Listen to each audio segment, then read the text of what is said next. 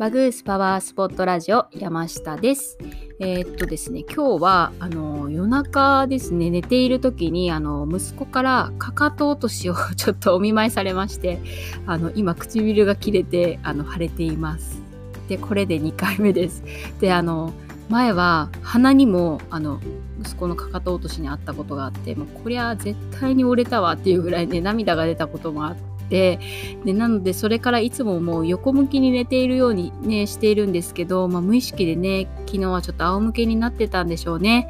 まあねあの息子も寝ているので、まあ、無意識だからなしょうがないなと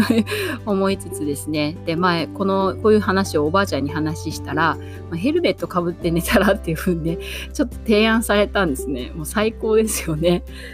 ちょっと笑えると思ったんですけど、はい。で、ちょっと、まあ、雑談はさておき。で、えっと、今日は、あの、虎の日ですね。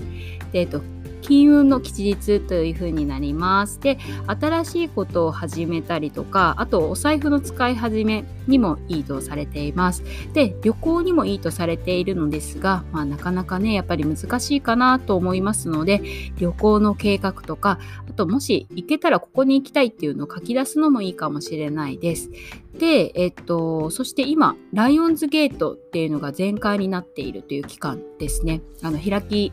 始めている。で、このライオンズゲートっていうのが1年の中で一番あの地球と宇宙とのエネルギーが最もつながりやすくって、この期間には人生の変化が起こりやすい時期というふうに言われていて、まあ、ポジティブな変化変容のね、あの時期になります。で、えー、と7月26日から8月12日の18日間で、えー、とパワーが最大になるっていうのが8月の8日ですね。この日は新月も重なっていますね。で、あの YouTube の界隈でもいろいろとライオンズゲートについてこうちょっとざわざわね今しているかなっていうふうに思うんですけどでも新しいステージに向けてポジティブな変化変容が起こりやすい時というふうにされているので、まあ、楽しみですよね。でこの期間には自分の心の声を大事にするっていうのがとにかく重要とされています。で、まあ、ついつい頭でねやっぱり考えてしまいがちなんですけど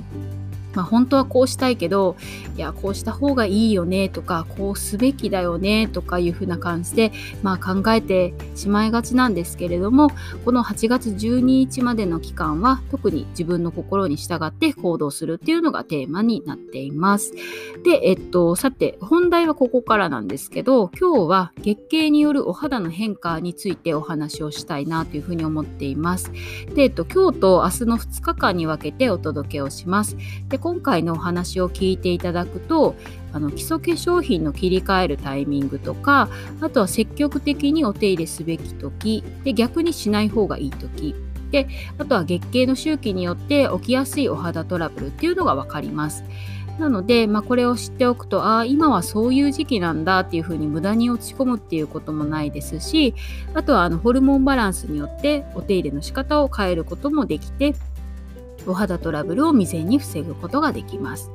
で、あの月経と肌ってとっても関係があの深いです。で、今日はその月経によっての1ヶ月間、約1ヶ月間ですね。お肌はどんな風に変化をしていくのかそしてどんな時にどんなトラブルが起こりやすいかについてお話をしていきます。で明日はじゃあその月経サイクルをもとに日々のお手入れとかあとお食事について意識したいことについてお届けをできたらというふうに思っています。ということで早速始めていきましょう。でと今日はあの月経によってお肌はどんな風に約1ヶ月間変化をしていくのかそしてどんな時にどんなトラブルが起こりやすいかについてお話をしていきます。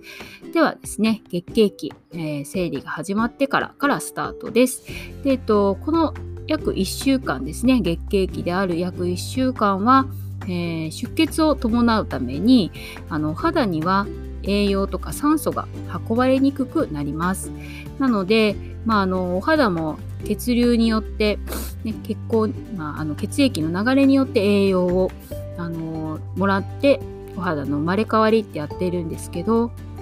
それが運ばれにくくなるので、まあ、お肌の水分量は少なくて乾燥を感じやすいまたデリケートな時になります。でそこから次の、えー、1週間月経が終わって排卵期に向けた7日間っていうのはお肌の水分量が多くってお肌の透明感もアップ。そしてコラーゲンの生成っていうのも積極的になります。でこの期間が、えー、お肌が一番明るく感じられる時です。なので、まあ、一番調子がいいよっていう時期ですね。でそして排卵を境に今度はお肌の皮脂量がアップし始めます。でさっきはあのだんだんと月経期からは水分量がアップをしていたんですけど今度はあの水分量から後退してあの皮脂量がアップをし始めます。で、そうすることで、えー、月経前には皮脂量が多くなっていくので、毛穴を塞ぎやすくてニキビができやすかったり、あとはお化粧崩れがしやすい時です。で、またくすみとかシミが気になったりします。というのもあの肌の色っていうのはホルモンの影響を受けていてあの排卵を境に月経期まではお肌の色っていうのはどんな方でもだんだんと黒くなっていきます。で色素があの黒くなっていきますね。なので、まあ、脇とかそういったところもあの黒くなっていきます。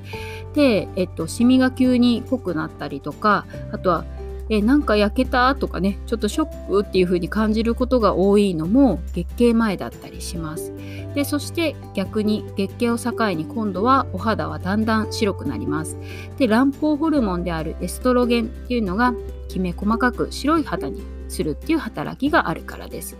というふうな感じであの月経とお肌っていうのはとっても密接に関わり合っています。でこれを知っておくと、まあ、急にシミが、ね、なんか濃くなったんじゃないとか、まあ、焼けたとか思って無駄に落ち込むね、必要とかもないですしあとはなんかニキビが悪化している気がするって言って気分がガタ落ちになるとかですねもうあとやさぐれたくなるっていうことがね減っていくかなって思います。でちゃんと気をつけてるのになんでっていう風にねちょっとあのやさぐれたくなりますよね。まあ私も同じですので、まあ、とってもわかります。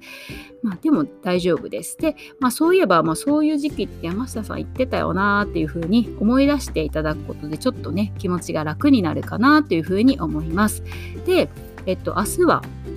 この月経周期に合わせたお手入れ方法とかあとは気をつけるべきことそして避けるべきことについてもお伝えをしていきたいなというふうに思っています。で、まあ、これを知っておくとお肌トラブルも未然に防ぐことができます。ということで、えー、明日もぜひ聞いてみてください、えー、今日の配信が少しでもあなたのお役に立てたら嬉しいです。では今日も素敵な一日をお過ごしください。